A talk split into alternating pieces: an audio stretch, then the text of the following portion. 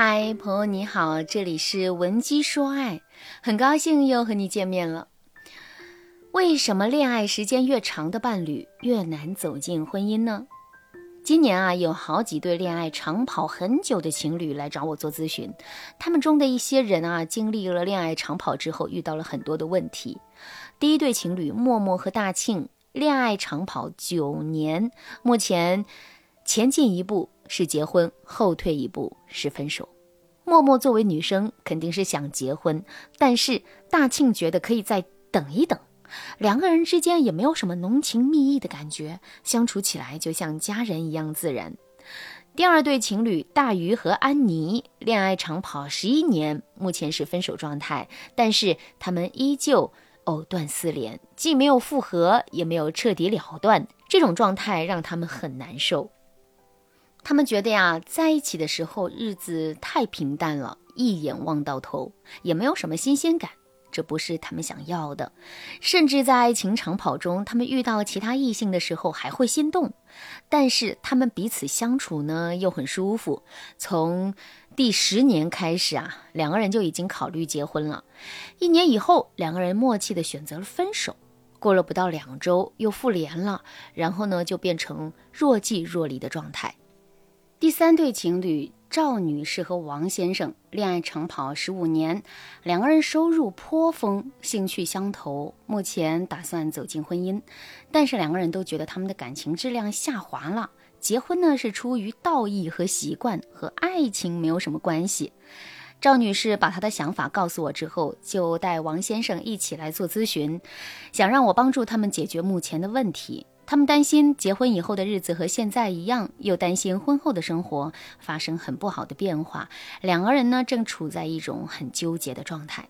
他们三对的感受，也是很多恋爱长跑的情侣会有的感受。那么，恋爱长跑真的影响婚姻意愿和婚姻之后的幸福度吗？这个问题啊，很多心理学家、社会学家都研究过。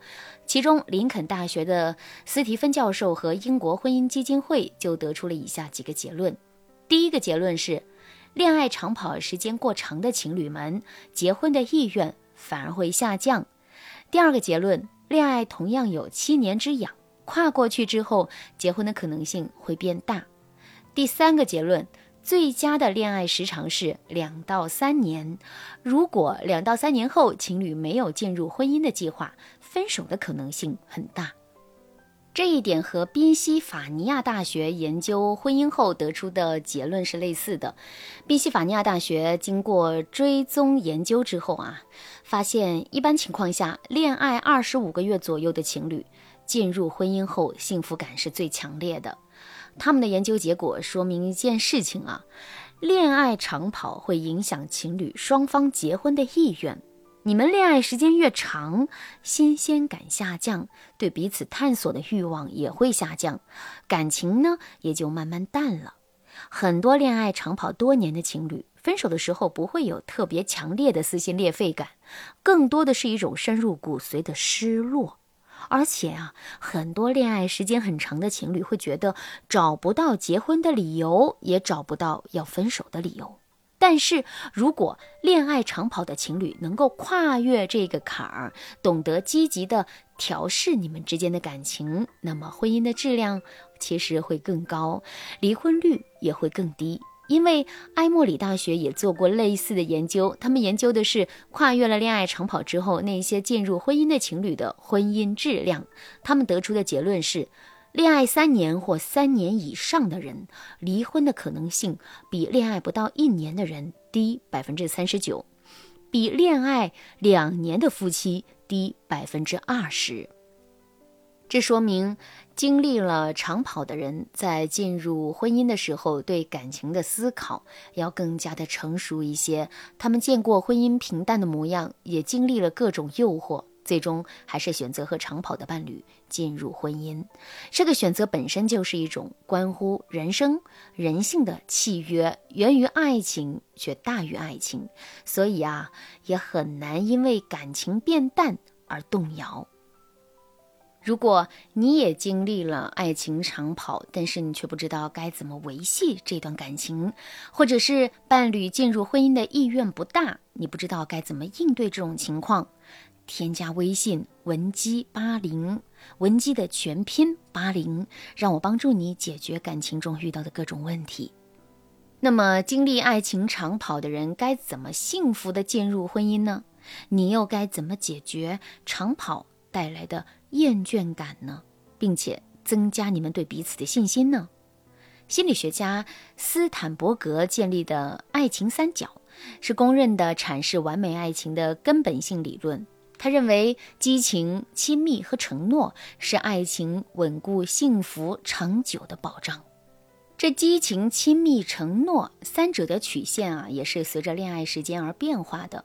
激情一般在恋爱三年左右迎来第一波退潮，七年左右迎来第二波退潮。但是我们要知道，对于一段长期关系而言，激情和新鲜感不是和不同的人做不同的事，而是和相同的人做不同的事。新鲜感也不是简单的换发型、换衣服，而是保持和对方一起探索世界的积极性。很多时候，我们新鲜感下降，是因为我们不和对方一起去探索。有时候我们各做各的事情，有时候我们又不和对方说出最近自己的动态，所以啊，新鲜感肯定会下降。情侣之间的亲密感呢，来自于两个方面，第一个是肢体亲密。第二个是精神亲密，爱情长跑的情侣因为太过熟悉，导致他们对亲密免疫。这个时候，我们先一致保持对外的探索性，亲密感的重要性就会凸显出来。那至于第三点，承诺，对于爱情长跑的情侣来说，随着恋爱时间变长，反而会减少对伴侣提供长期承诺的动力。那这个时候，我们可以用对未来的规划。代替承诺来增加长跑情侣的共生感，比如你们恋爱两年了，男友对你说：“十年后我们会过什么什么样的生活？那个时候我们会怎么怎么样？”你听到这个承诺，你肯定会充满期待和感动。